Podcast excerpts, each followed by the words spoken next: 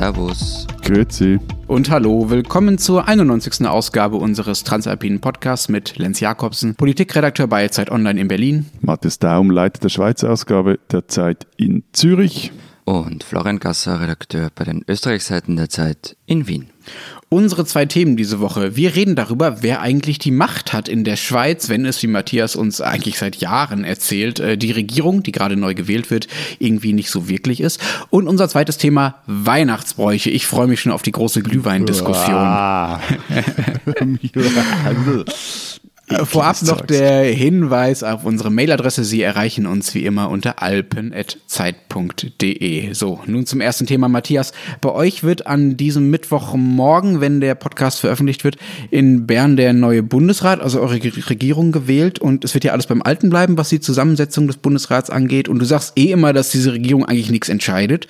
Und bisher haben Florian und ich uns damit zufrieden gegeben und nie die völlig offensichtliche Anschlussfrage gestellt, wer denn dann entscheidet. Also wo zum Beispiel Beispiel die Gesetze in der Schweiz eigentlich herkommen, wenn nicht von der Regierung. Denn wir kennen das ja aus unseren Ländern so, aus Deutschland und aus Österreich, dass äh, Parteien Regierungskoalitionen bilden, die Regierungen sich dann Gesetze überlegen und das von ihren Mehrheiten im Parlament äh, abstimmen, durchwinken lassen. Ja? Äh, wenn das in der Schweiz nicht so ist, wie ist es denn dann? Nach ungefähr anderthalb Jahren sind wir endlich auf diese Frage gekommen. Also erzähl uns mal, woher kommen in der Schweiz die Gesetze? Die bringt wie alles in diesen Tagen der Weihnachtsmann. Oh Gott. Oh Gott. Na, ich, ich, ich, muss die Frage von Lenz noch ein bisschen einschränken. Wir haben uns ja abgesprochen, Lenz und ich. Und wir haben ja gelernt, dass viele Gesetze aus den Volksinitiativen stammen. Aber Lenzo, meine Vermutung ist, dass es ja nicht alle sein können. Also nicht jedes Gesetz hat irgendwo seinen Ursprung in der Volksinitiative. Also woher kommt der Rest? Ich habe mich natürlich gewappnet für diesen, diesen deutsch-österreichischen Zangenangriff und habe für euch zwei auf der offiziellen Website des Bundes, es gibt also eine schöne Dummy-Website, also wo der, der, der Bund für Dummy erklärt wird, einen Satz gefunden, der euch sicher Freude machen wird. Nämlich Zitat, Gesetzentwürfe sind der, in der Regel eine anspruchsvolle und komplexe komplexe Sache. Zitat. Bitte, lieber Bürger, gehen Sie weiter. Interessieren Sie sich da nicht steht weiter. Wirklich dafür. komplexe ja. Sache, oder wie? Also, äh, also das heißt, ihr seid irgendwie alle so wie du. Also so, jetzt wird es kompliziert. Na, also eben, also nur schon deine Aussage, Flo, muss ich etwas äh, zurechtdrücken, dass Gesetze aus den Volksinitiativen kommen. Das ist nur so halb richtig. Also aus den, den Ursprung haben. Ja, okay, denn aus den Volksinitiativen entstehen Verfassungsänderungen, das sind Verfassungsänderungen, wenn sie angenommen werden. Und für die wiederum, für die Verfassung... Hatten wir schon. Hatten wir schon. Ja, verfasst. Man kann es nicht genug wiederholen. Ja, Für die wiederum gibt es dann jeweils eine sogenannte Umsetzungsgesetzgebung. Gut, aber kommen wir zu den Gesetzen. Also die haben viele Mütter und Väter. Ähm, am häufigsten entstehen sie auf Antrag des Bundesrats. Also er hat schon was zu sagen und er hat schon was zu tun. Einfach nicht so viel wie, oder ist nicht so mächtig wie die Regierungen in euren Ländern. Also der Bundesrat, der schreibt die Gesetze aber nicht selber, bei euch vermutlich auch nicht die einzelnen Minister, die die Gesetze selber schreiben und entwerfen, sondern lässt sie eben von der Verwaltung entwerfen. Die wiederum zieht dazu teilweise auch äh, externe Experten bei oder auch der Bundesrat beauftragt, direkt mal irgendwelche ex externen Expertengremien ein Gesetz zu entwerfen. Moment, Moment, stopp, darf ich, das, darf ich da kurz mal nachhaken? Bitte. Das heißt, äh, die beraten nicht nur diese externen Experten, sondern die schreiben selber die Gesetze, ja? Also das, das, ist mal so ein Entwurf, so. Aber das ist mhm. jetzt einfach mal so ein Entwurf oder sogar ein Vorentwurf eines Gesetzes. Mhm. Ja, das ist ja gar nicht so dumm. Also wenn du die Leute irgendwie fragst, die mit einer Materie wirklich was zu tun haben, und da geht es halt darum, wie du diese Kommission dann zusammensetzt. Also wenn du dann halt die völligen eine, eine Schlagseite hast, ist jetzt das eine doofe Idee, aber wenn die alle möglichen Meinungen zu einem Thema reinbringt, dann ist es doch gar nicht so dumm. So, aber eben, ein Gesetz, und wie gesagt, wir sprechen hier immer noch von einem Entwurf, kann aber auch von einem Parlamentarier verfasst werden. Oder es kann von einer Parlamentsfraktion verfasst werden. Oder von einer Parlamentskommission. Oder aber von einem Kanton. Und nur damit jetzt hier keine Missverständnisse passieren, ich rede jetzt immer von Bundesgesetzen, also nicht von kantonalen oder solchen. Das heißt, irgendein Kanton, also in unserer Entsprechung Bundesland, kann sich einfach überlegen, ich möchte jetzt, dass für die ganze Schweiz das und das gilt und äh, dann geht das in den nächsten Schritt. Ja, was, was ist denn dann der nächste Schritt? Also wenn sich jetzt das Kanton Graubünden überlegt, ich möchte bitte was. Ja, wobei Kanton, das ist jetzt ein schlechtes Beispiel, weil das sind vermutlich die wenigsten. Ähm, Gesetze, okay, dann lass es, so lass es eine Fraktion also sein. Ja, Fraktion XY überlegt sich, ich möchte jetzt gerne. Was, was, was ist was der nächste Schritt? Dann? Also. Jetzt seid nicht schon genervt nach. Ich möchte einfach wissen, wie es weitergeht. Das ist so spannend. ja. Also ein Gesetzentwurf oder eben ein Vorentwurf wird äh, dann meistens in die sogenannte Vernehmlassung geschickt. Vernehmlassung. Das, Vernehmlassung, wichtiges okay. Wort. Das heißt, die zuständige Parlamentskommission oder der Bundesrat verschickt den Entwurf an alle Organisationen, die irgendwie ein Interesse Moment, Parlamentskommission ist sowas wie, wie ein Ausschuss, ja, also so eine Art Fachkommission innerhalb von genau, Genau, also okay. genau mhm. Fachkommission, genau, genau, genau, genau, genau so. Also jetzt äh, ein Beispiel, um das irgendwie zu, zu etwas äh, anschaulicher zu machen. Nächste Woche läuft die Vernehmlassungsfrist für das neue Transplantationsgesetz ab. Also könnt ihr vorstellen, geht darum, wie, was für eine Lösung soll da, da, da gewählt werden, wenn äh, ich ein neues Hirn oder Herz oder ne, Hirn ist schwierig, Herz oder Niere oder Leber brauche so. Und jetzt, ich habe das kurz noch nachgeschaut, also dazu konnten sich jetzt äußern alle Kantone und das Fürstentum Liechtenstein. Warum, Warum Liechtenstein? Äh, weil es, äh, weil es ein Gesundheitsthema ist und da gibt es recht eine enge Verflechtung zwischen Liechtenstein und, und, und der Schweiz. Ihr lasst euch von Ausländern in eure Gesetze reinreden. Ihr lasst so euch Liechtensteiner Gehirne implementieren? wir, wir, wollen auch mal etwas Sissi sein. das Monarchische. So, also, alle Kantone das Fürstentum Liechtenstein, alle in der Bundesversammlung vertretenen Parteien, Dachverbände der Gemeinden, Städte und Berggebiete, Dachverbände der Wirtschaft, gehören auch die, die Gewerkschaften dazu. Und, jetzt wird es interessant, weil es eben um dieses Transplantationsgesetz geht, das ist ein Gesundheitsthema, alle großen Spitäler, Patienten, Patientenorganisationen, Elternvereinigungen, Branchenverbände aus der, dem Gesundheitswesen, Branchengewerkschaften aus dem Gesundheitswesen und sowie, liegt auf der Hand, alle Religionsgemeinschaften, von der Bischofskonferenz bis zur Buddhistischen Union und selbstverständlich die diversen Ethikkommissionen. Aber, und das ist auch wichtig, auch wenn nicht zum Vernehmlassungsverfahren eingeladen wird, kann sich zu einer Vorlage äußern. Also ich könnte jetzt hier auch als Privatperson meinen Senf okay. dazugeben. Und hast du schon mal? Nee. Machen das Privatpersonen bei euch? Okay. Nein. Also bei uns, also das, das gibt es aber bei uns also, auch. Also das nennt sich die Begutachtung. Ähm, aber was passiert dann bei euch mit diesen Rückmeldungen? Also das, das Nein muss ich jetzt etwas relativieren. Es gibt, dass das passiert, aber nicht jetzt in einem großen Umfang. Aber es gibt die Idee zum Beispiel, dass man hier so, solche Crowd-Antworten auf Vernehmlassungen einführen möchte.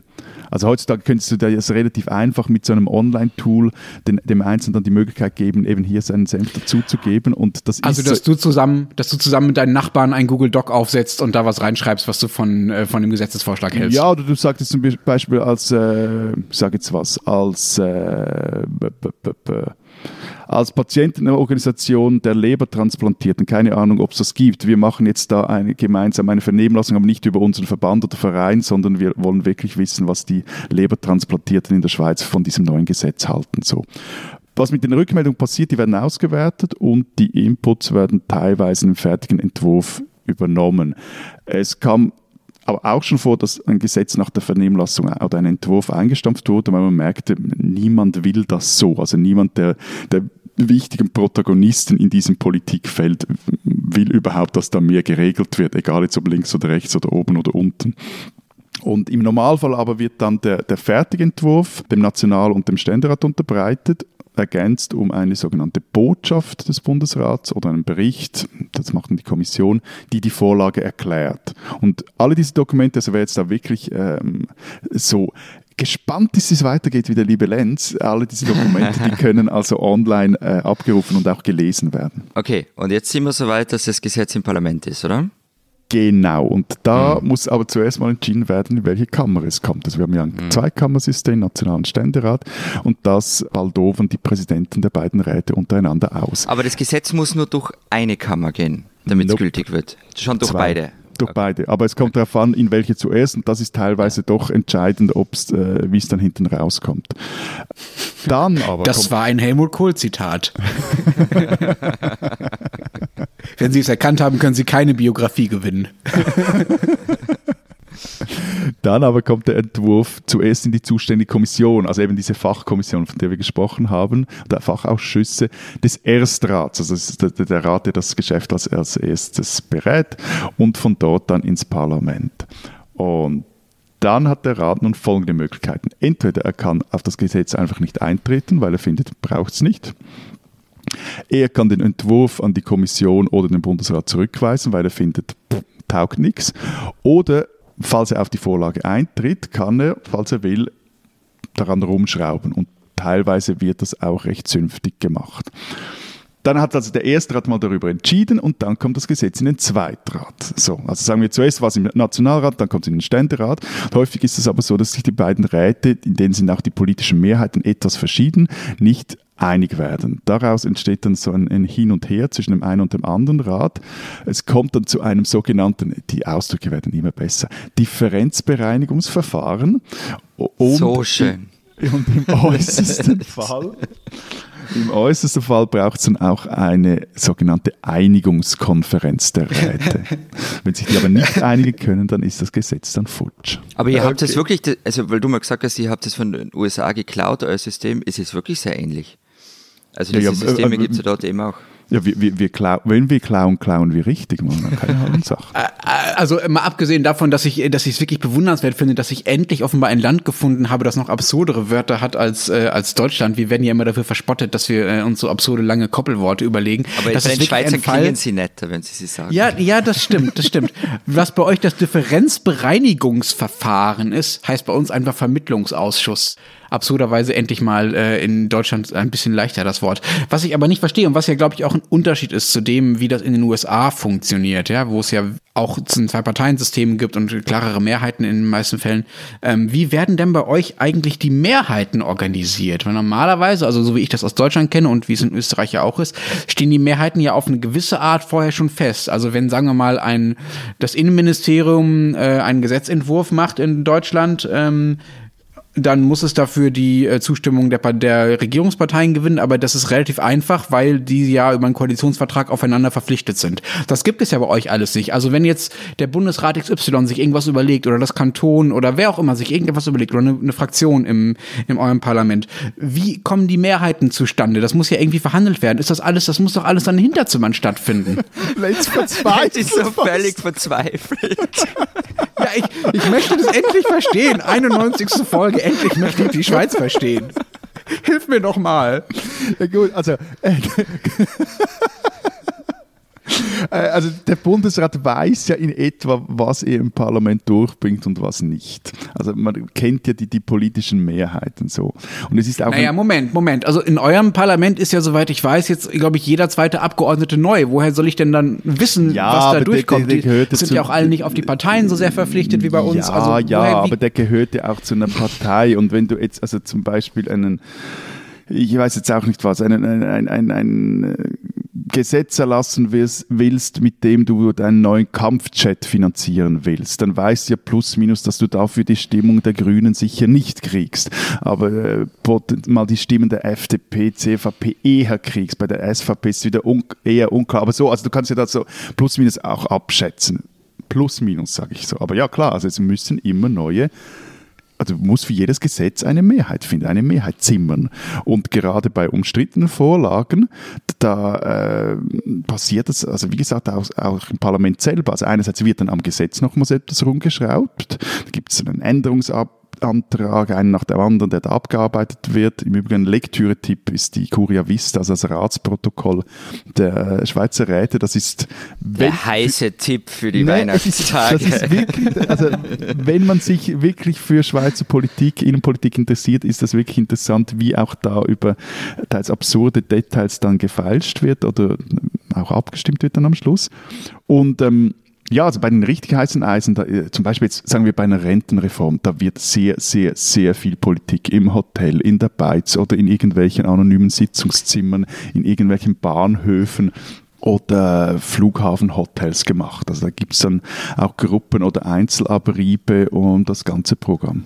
Was sind Einzelabriebe? Ja, dass du dir einfach einzeln, dass, dass Figuren, die zuständig sind, also es gibt halt auch wie in jedem Parlament äh, stärker und weniger starke Figuren und, und äh, häufig jetzt bei, bei solchen Dingen, wo die Mehrheiten relativ knapp sind, bei Großprojekten kommt da den Mitteparteien eine, eine, eine wichtige Rolle zu und, und Einzelabriebe, den du äh, halt dann werden, nimmst du dir halt die einzelnen Parlamentarier vor. Und, okay, ich wollte eigentlich nur das Wort Abriebe ja, verstehen Abriebe. im Zusammenhang. Gespräche einfach.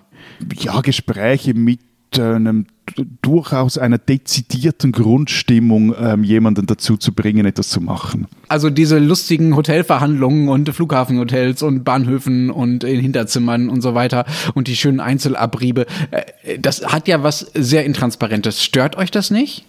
Ähm, nein, nein. Und ähm, ich glaube, der wichtigste Grund, also es stört uns nicht, solange man nicht das Gefühl hat, da werden irgendwelche komischen Kuhhändel abgeschlossen. Also wenn es dann zu absurd wird, wer was kriegt für, und, und was erhält übers Kreuz, hatten wir kürzlich auch äh, bei gerade so einer Rentenreform dann ist schon teilweise auch so etwas, aber hallo, äh, was ist jetzt das? Aber der Punkt ist, also wenn es die dort oben in Bern zu Bund treiben, dann äh, grätschen wir, also das Volk halt ihnen in die Parade. Also wem ein Gesetz nicht passt, der kann dagegen ein Referendum ergreifen, braucht 50.000 Unterschriften. Das heißt eben auch, ein Gesetz muss von Anfang an auch in einer möglichen Volksabstimmung bestehen können, gerade wenn es ein umstrittenes Gesetz ist. Und das macht wiederum die Arbeit für den Bundesrat und das Parlament nicht unbedingt einfacher. Und in der Praxis, welcher Weg von diesen vielen Wegen, die du am Anfang beschrieben hast, also Fraktion schlägt was vor, Kanton schlägt was vor, Einzelperson schlägt was vor, Bundesrat schlägt was vor und so weiter. Was ist denn der häufigste? Also wie kommen denn jetzt äh, quantitativ die meisten Gesetze zustande? Äh, ohne jetzt da äh, die, die, Statistik intensivst studiert zu haben, aber es ist schon der normale Weg. Das Bundesrat äh, lässt von seiner Verwaltung was entwerfen, dann geht es im Bundesrat, geht in die Vernehmlassung, Kommission, Parlament. So, aber Matthias, Matthias, noch einmal zur, zur Volksinitiative. Also wenn so, ein, wenn so ein Ding angenommen wird, dann haben wir gelernt, es steht in der Verfassung, muss umgesetzt werden und die Verfassung zählt ja aber bei euch nicht sonderlich viel. Aber wenn nur ein Gesetz nicht über diesen Weg zustande kommt, muss es dann der Verfassung, also all diesen Gesetzen, die da mal, Initiativen, die angenommen wurden, entsprechen oder ist es auch egal? es muss der Verfassung entsprechen, aber es, ist, es, gilt trotz, es gilt auch, wenn es der Verfassung nicht entspricht. Äh, Und ich habe keinen Verfassungsgerichtshof, das ich anrufen kann, dass das Gesetz verfassungswidrig ist. Nope. Das, das, Bund, so das cool. Bundesgericht darf kein Bundesgesetz kassieren, sondern darf es nur kritisieren. Das muss man aber sagen, das führt dann aber häufig auch dazu, dass das Gesetz äh, geändert wird. Aber das ist, es muss nicht geändert werden. Also man könnte auch sagen, hm, könnt uns mal. Ja, theoretisch. Theoretisch, ja. Ja. Aber noch einmal wegen dem Bundesrat. Also der, der eigentliche Anlass, warum wir dieses Politologenseminar da veranstalten und Lenz verzweifelt. Ähm, also der Bundesrat wird vom Parlament gewählt, aber eigentlich ist es schon Vereinigten Bundesversammlung, genau. Äh, okay. Ähm, aber eigentlich ist es eh schon fix, wie der zusammengesetzt wird, weil Zauberformel und so weiter. Also ganz ehrlich, wenn. Eher weil Machtverhältnisse im Parlament, aber ja. Mhm. Naja, die Machtverhältnisse im Parlament spiegeln sich ja nicht in der Zauberformel, also in der Zusammensetzung des Bundesrats wieder. Deshalb führst du dich ja gerade so auf in deine Leitartikel und willst, dass eine Grüne da reingewählt wird, oder?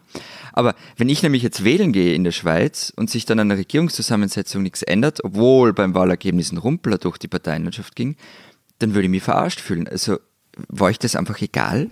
Was hast du das Gefühl, wieso, dass ich Leitartikel und Leitartikel und, und Ja, äh, dir ist was anderes, aber euch, so den, den kollektiven Schweiz. Nein, es ist, es ist nicht egal, aber der Punkt ist halt, es rumpelt bei uns nicht so häufig. Also ich meine, zur Erinnerung, diese Wahlen jetzt im Herbst, also noch nie seit der Einführung des Proporzwahlrechts und das war die, das war vor 100 Jahren, also beziehungsweise waren die ersten Wahlen unter diesem neuen Recht, hat eine einzige Partei so viele Sitze im Nationalrat gewonnen wie die Grünen bei den heurigen Wahlen.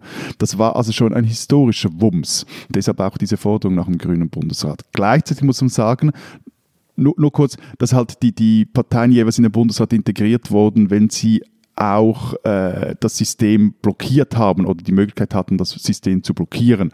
Und das haben die, die Grünen bisher noch nicht geschafft. So. Diesen Deutschen sollten Sie kennen. Norbert Walter Borians, die Hälfte der neuen SPD-Führung, der wird, so nehme ich das zumindest aus der Distanz wahr, in, in Deutschland eher belächelt. Also er habe kein Charisma, er sei zweite Garde, Papi, Papo, kurzum, der Titanic-Captain der SPD. Aus Schweizer Sicht sieht man Novabo etwas anders. Für uns ist er, ich würde schon fast sagen, nahe am Staatsfeind, über dessen Wahl sich Schweizer Parlamentarier also echt noch heute besorgt zeigen. Und äh, das kam so. Also als Novabo im Jahr 2010 in äh, NRW zum Finanzminister ernannt wurde, da hatte er ein Problem. Seine Budgets, die waren nicht verfassungskonform, die eingeplanten Schulden waren zu hoch. So. Da also kam ihm das Angebot aus der Schweiz gerade recht. Da war ein Informatiker der Bank Julius Bär, der verkaufte ihm nämlich eine Steuer-CD mit gestohlenen Daten. Darauf also Daten von allem Deutschen, die ihr Geld schwarz in der Schweiz parkiert hatten. So.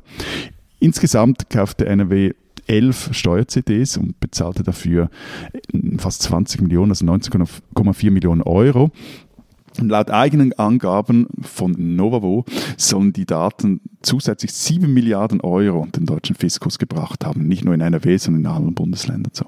Gleichzeitig ließ Novabo gegen Schweizer Banken ermitteln, also gegen Credit Suisse, UBS, Julius Baer, Fontobel etc., auch eine Kantonalbank aus Basel. Und dabei sprangen nochmals 926 Millionen raus. Wie er dabei vorging, das beschreibt die NZZ wie folgt. So wurden zum Beispiel umfangreiche Fragebögen direkt an Schweizer Institute geschickt mit der Bitte, die Antworten gleich als Excel-Tabelle zurückzusenden. Um das übliche Amtshilfeverfahren, so die NZZ weiter, schienen sich die deutschen Staatsanwälte zu futieren. So also kann Noabo mit Fug und Recht behaupten, dass er, der linke Sozialdemokrat, im Schlepptau der kapitalistischen Großmacht USA mitgeholfen habe, das Schweizer Bankgeheimnis zu schleifen.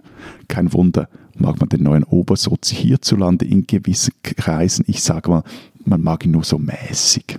Novabo einen Deutschen, den man auch in der Schweiz sehr gut kennt.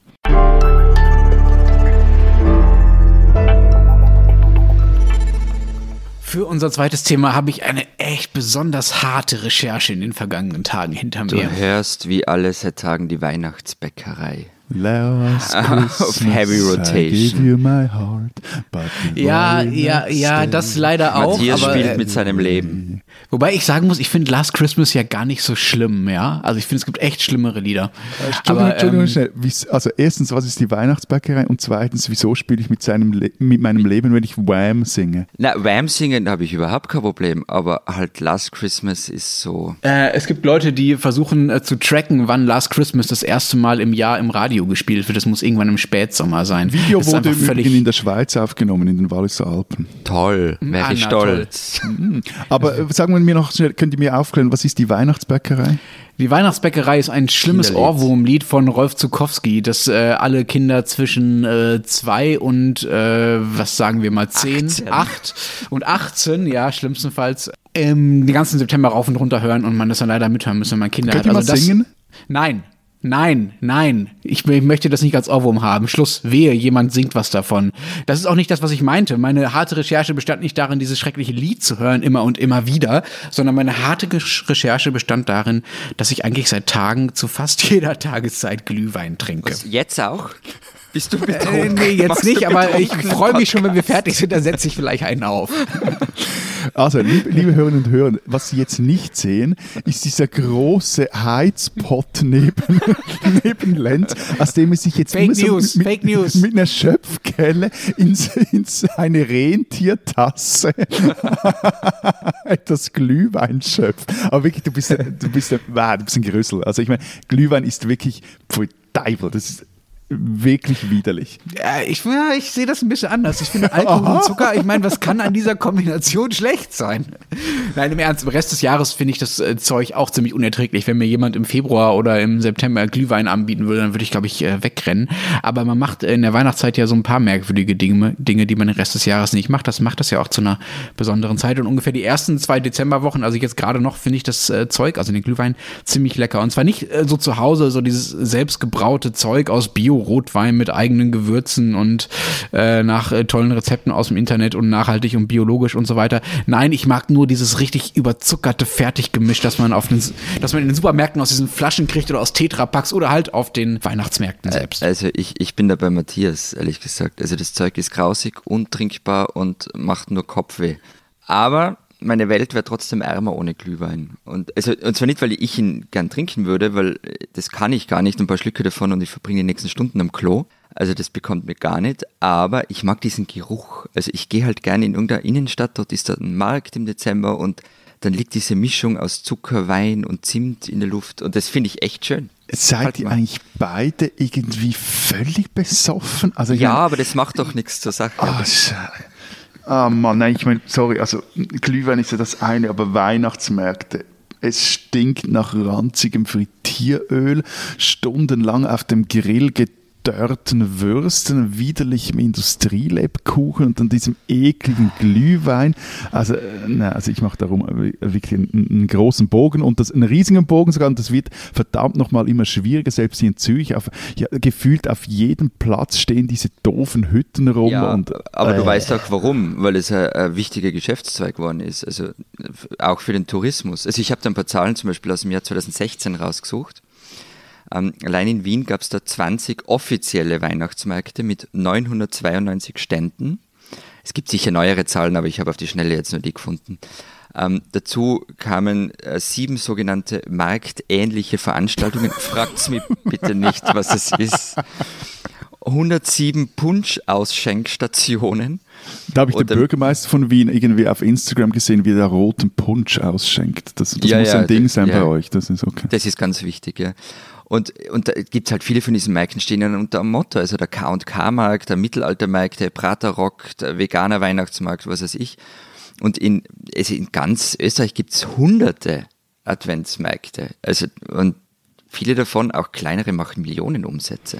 Ja, ich meine, es gibt eben, ich kenne die jetzt vom hippen Luxus-Weihnachtsmarkt hier auf dem Sechserleutenplatz erzählen mit Eisbahn und Elfendörfli oder eben von diesen, Holz oder diesen Holzhäusern, die die Haupthalle im Hauptbahnhof verstellen. Und jetzt sogar auf, auf dem Münsterhof gibt es einen Markt, aber nein, ich finde das wirklich, ich finde das ich finde das fast so ätzend, dass ich mich weihnachtlich gestimmt, vorweihnachtlich gestimmt, ich bin gar nicht so richtig darüber aufregen mag. Oh, ich habe ich hab eine schöne Aufregergeschichte im Zusammenhang mit Weihnachtsmärkten für dich. Es gab vor, äh, vor zwei, drei Jahren war das, glaube ich, in Berlin eine Geschichte, dass es hier einen Wintermarkt gab. Und dann gab es den Vorwurf von der AfD und Pegida und verwandten Kreisen, dass man das Ding nur deshalb Wintermarkt genannt ich wusste, hätte, dass um den armen Muslimen, um den armen Muslimen das Wort Weihnachten nicht zuzumuten. So, das haben dann alle so ein bisschen hyperventiliert und durchgekaut und gesagt, oh Gott, oh Gott, oh Gott, das ist aber falsche Rücksichtnahme, bis dann mal jemand recherchiert hat von der Taz, die Kollegen waren das, und rausgefunden hat, Moment mal, das Ding muss Wintermarkt heißen, weil es erstens schon vor Dezember beginnt, also vor dem ersten Advent,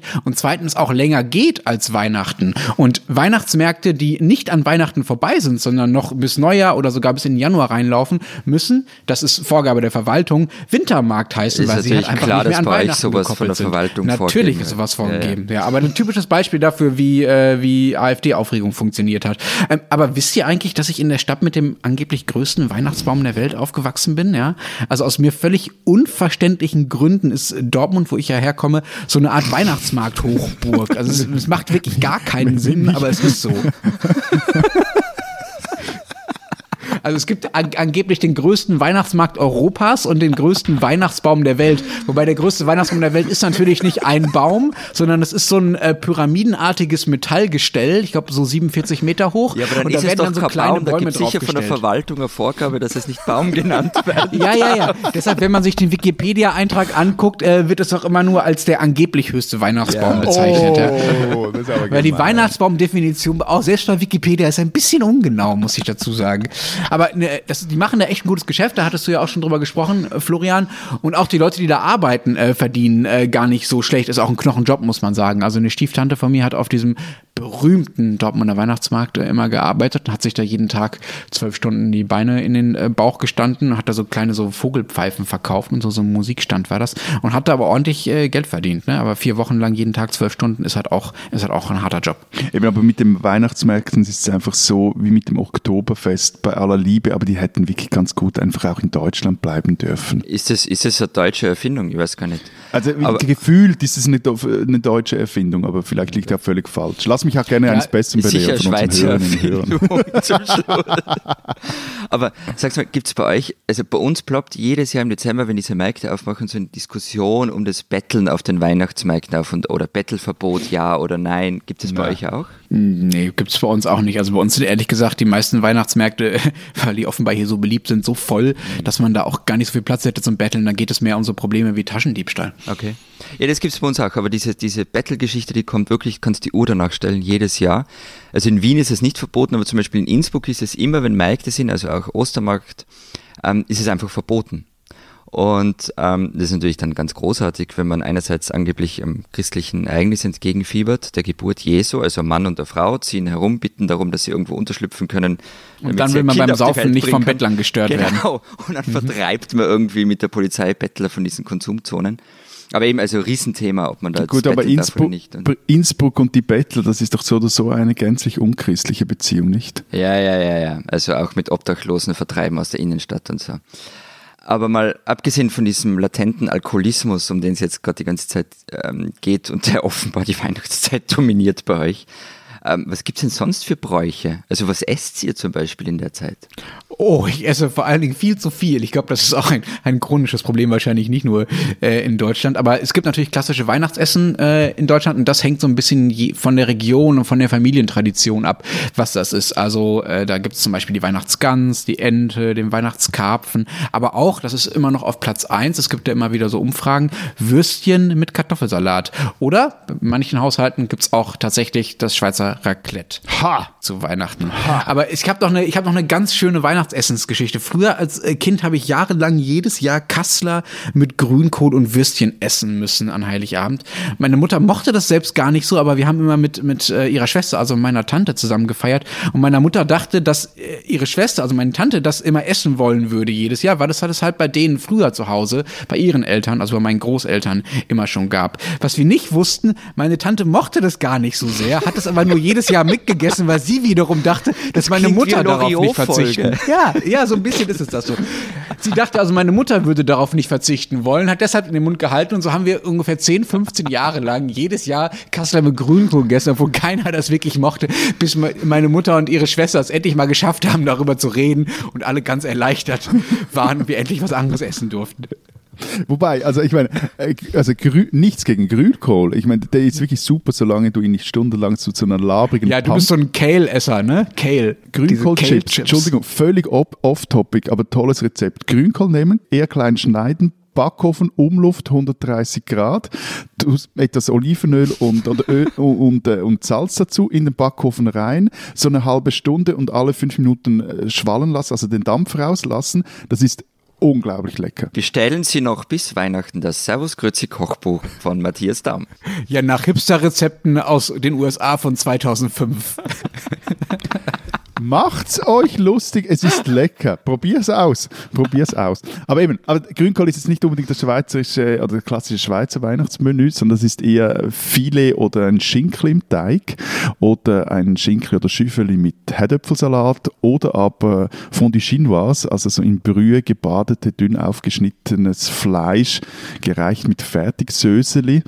Ähm, und da war dann immer so dass das Ding, dass, diese, dass dieses dünne Fleisch, das war meistens so tief gekühlt und das äh, begann dann so etwas zu, zu sabbern und man musste schauen, dass das nicht das, der rohe Fleischsaft irgendwie in, ins Essen rein ähm, fließt, weil das war vielleicht... Oh Gott, wir werden wieder so viele böse Mails von Vegetariern etwas, kriegen. Etwas unbequem. Entschuldigung, ich habe ein Grünkohlrezept präsentiert, also mein Karma ist safe, diese Folge.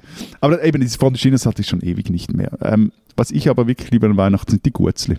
Also zum einen die, die selbstgemachten. Ich habe da in meiner Familie jeweils Privatdealerinnen, die mich mit dem besten Zeugs eindecken. Reden wir über Kekse? Oder worüber reden wir bei Gurzli? Kekse. Kekse. Okay. Kekse. Zum anderen aber auch, und das ist mein, mein, mein liebstes Weihnachtsgebäck, das sind die Dirkel. Das ist ein äh, steinhartes, dünnes Honiggebäck aus Zürich mit äh, wunderbar altmodischen Motiven drauf. Und die mit die besten, finde ich, die kommen aus Schönenberg, am, am oberhalb des linken Zürichseeufers von Suttertürkel. Und ich habe da mal noch etwas recherchiert, die kann man sich übrigens auch nach Deutschland liefern lassen. Aber Also dieses große Fressen am 24., von dem ihr jetzt beide geredet habt, das kenne ich auch. Ähm, wobei, was da bei uns dann auch immer irgendwie dazugehört, ist eine Nudelsuppe mit Würstel und ich habe ehrlich gesagt keine Ahnung, woher das kommt, ha, aber es gehört das dazu. Kann, das kann ich erklären. Deine Suppe mit Wurst und auch der deutsche Kartoffelsalat mit Wurst, von dem ich vorhin schon gesprochen mhm. habe, kommen anscheinend daher, dass früher der 24. selber noch ein normaler Arbeitstag äh, war. Und, äh, Entschuldigung, Entschuldigung, der ja? ist bei uns aber immer noch ein völlig normaler Weihnachtstag. Ja, bei uns ist es ein halber. Genau, also die meisten haben, arbeiten ja. bis 13 Uhr, die Geschäfte haben auch nur bis mittags auf. Aber früher war das noch anders, da war es äh, nicht nur in der Schweiz, sondern auch in Deutschland und in Österreich ein voller Arbeitstag und Weihnachten begann auch erst mit der Christmette äh, rund um Mitternacht in den Kirchen und deshalb brauchte man für den Abend des 24. ein gehaltvolles Essen, was man aber auch gut vorbereiten kann, äh, damit, weil man ja tagsüber arbeitet und dann nicht den ganzen Tag in der Küche stehen kann und deshalb, tada, Suppe oder Kartoffelsalat mit Fertigwürstchen. Der Lenz ist ein Recherchefuchs. Na, ich finde es jetzt total unromantisch ehrlich gesagt. Also irgendwie den Grund finde ich jetzt nicht so schön. Aber okay. Nimm einen Glühwein, also, dann findest du es auch romantisch. Nein, ich finde aber eben nicht nur der 24. ist problematisch, sondern auch die Zeit davor finde ich sehr heikel. Und also man muss echt standhaft sein, damit man nicht im Dezember so täglich, ich weiß nicht, drei bis 5.000 Kalorien ähm, zusätzlich in sich reinfuttert. Und bei mir ist es ja, kennt ihr dieses, ähm, den Zelten? Sagt euch da was? den Zelten? Ich kenne nur das Zelten. Na, der Zelten. Das ist fantastisch. Eine traditionelle Süßspeise aus Teig, Nüssen und gedörrten Früchten. Dazu ein bisschen Anis, Koriander und Zimt. Und ganz wichtig, nicht davon Schuss Schnaps vergessen. Also so ähnlich wie Christstollen aus Dresden? Ja, oder? genau, so okay. ähnlich. Ja. Ja. Gibt es denn bei euch auch so Weihnachtsbräuche, also so irgendwie archaische Dinge? Also bei uns gibt es sie vor allem so um, um, um Silvester, das sind auch sehr yeah. lokal, also dort, wo ich aufgewachsen bin, gab es die sogenannten Silvesterkläuse, die, die irgendwie maskiert und mit äh, Treicheln und, und Schellen irgendwie durchs Dorf gezogen sind und mit irgendwelchen wilden Tänzen die bösen Geister des alten Jahres verjagt das haben. Es gibt so das Schellerlaufen, oder? Ja, eben, das ist also so sehr lokal das verschieden. Dann. Das Nasserreiter Schellerlaufen ist so Klassik, aber also wirklich archaisch finde ich zum Beispiel die Rauchnächte. Kennen Sie das? Da, nee. da kifft die einfach irgendwie vor Weihnachten durch, oder? So ganz ist es nicht daneben. Nein, also es ist eigentlich ein heidnischer Brauch, aber also wir wären natürlich nicht in Tirol, wenn wir das nicht katholisiert hätten. Also es funktioniert so, den, es gibt drei Rauchnächte. Am 25. Dezember zu Silvester und am 5. Jänner. Und da geht dann die ganze Familie mit einer Pfanne voller Weihrauch durchs Haus und durch den Stall und wo auch immer hin und räuchert alles ein und das soll vor Unheil und Krankheit schützen. Und währenddessen werden dann immer Gebete gemurmelt. Und du machst das? Also es machen nach wie vor viele. Ich ähm, allerdings ich nicht schon lange nicht mehr. Aber als Aber Kind. Du kannst murmeln. Ich Maria, Ave Maria, Ave Maria. Ja, ja, also so, stundenlang. Und als Kind gingen wir in Ostern mit der ganzen Großfamilie auf, die, auf den Bergbauernhof in Dölsach die Runde und das war eine ziemlich große Veranstaltung und halt auch ein bisschen unheimlich, weil es total finster ist. Du ziehst da murmelnd, ähm, Gebete murmelnd ähm, durch die Dunkelheit in die Stelle. Auf einmal stehst du halt vor einer Kuh, wenn gehabt hast, die dich böse anschaut. und einmal war sogar der ORF da und hat uns dabei gefilmt. Und es lief dann immer mal wieder in irgendwelchen regionalen Nachrichtensendungen. Also irgendwo im Archiv müsste es einen Film aus den späten 80ern, frühen 90ern geben, auf dem ich als kleiner Junge zu sehen bin, wie ich mit meinen Cousins, Onkels, Tanten und so weiter rumlatsche und vor mich hin murmel. Also liebe Kollegen bei ORF, die diesen Podcast hören, können Sie uns dieses Videomaterial aushändigen? Wir wären Ihnen zu ewigen vorweihnachtlichem Dank verpflichtet. Ich, es würde mich auch freuen, ja. Die spinnen, die Schweizer. Die Szenen erinnern an einen Hollywood-Blockbuster. Außerhalb von, ich kann den Namen jetzt nicht aussprechen, Dayon. Dayon einem Tausend-Seelendorf im Kanton Waadt. Gangster nehmen einen Geldtransporter in die Zange. Er kam vom Nahpostverteilerzentrum. Ein Lieferwagen blockiert den Weg. Ein PKW drängt sich von hinten ran. Die Räuber springen aus den Autos, überwältigen die Insassen des Geldtransporters und sprengen die Hecktüre auf. Einer der Räuber zwängt sich ins Fahrzeug rein und wirft die Geldkassette auf die Straße. Draußen sammeln andere Gangster, alle tragen sie Stirnlampen, die Boxen ein und laden sie in ein Fluchtfahrzeug. Dann zünden die Räuber die Lieferwagen und den PKW an, um alle Spuren zu verwischen und fahren in zwei Kommis langsam davon. Seit 2017 kam es im Kanton Waadt zu sechs solchen Angriffen. Die Gangster stammen, so wird vermutet, aus den Banlieues von Lyon. Dingfest machen konnte man noch keinen. Was bis jetzt eine brutale Räubergeschichte war, wird nun zum Politikum, denn der Versicherer für die Geldtransporte hat den Versicherungsschutz für Transporte ab dem Zentrum d'Ayance eingestellt. Dadurch wird in einigen Geldautomaten in der Westschweiz das Bargeld knapp. Deshalb fordern Politiker, man solle das in der Schweiz herrschende Nachtfahrverbot für schwere gepanzerte 26 Tonnen Geldtransporter aufheben. Bisher wollte der Bundesrat davon nichts wissen. Was lerne ich jetzt als Klammer Österreicher dabei? Noch wichtiger als ihr Geld ist den Schweizern ihre Nachtruhe. Und irgendwie habt ihr ja recht.